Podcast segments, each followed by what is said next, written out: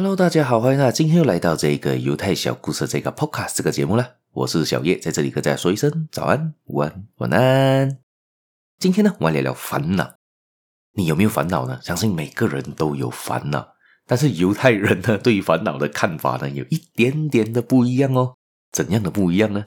我们来看看塔木德里面说到的一句话了：有十个烦恼，比仅有一个烦恼好得多。诶，这句话大家想想来想去有想不通嘛？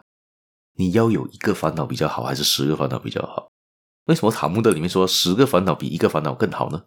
嗯，你再想想吧，给大家一个五秒钟时间来想一想，为什么他会说这句话呢？一、二、三、四、五，好，时间到，不知道大家有自己的答案了吗？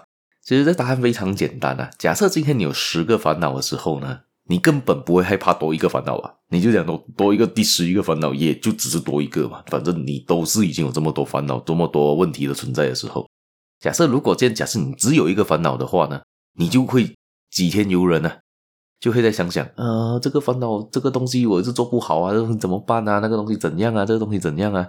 就一直在同一个烦恼里面一直转不出去啊。那个就是你有一个烦恼的问题。假设你就有十个烦恼的话，你根本不会在意那一个小小的烦恼了、简单解释就是说，大家蹦你们旁边有没有这样的朋友或者是亲戚，会有这些故事存在呢？你明明看他过得很好嘛，他人生中要钱有钱，要家庭有家庭，要孩子有孩子，全部都有了，事业也 OK，也不缺钱，也不什么的话，但是他的烦恼，他真他还是很多烦恼。为什么烦恼呢？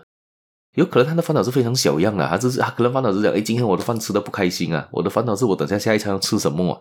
这个是他的烦恼，但是他把这个烦恼放得很大，因为你就一个烦恼的时候，你把它放得很大。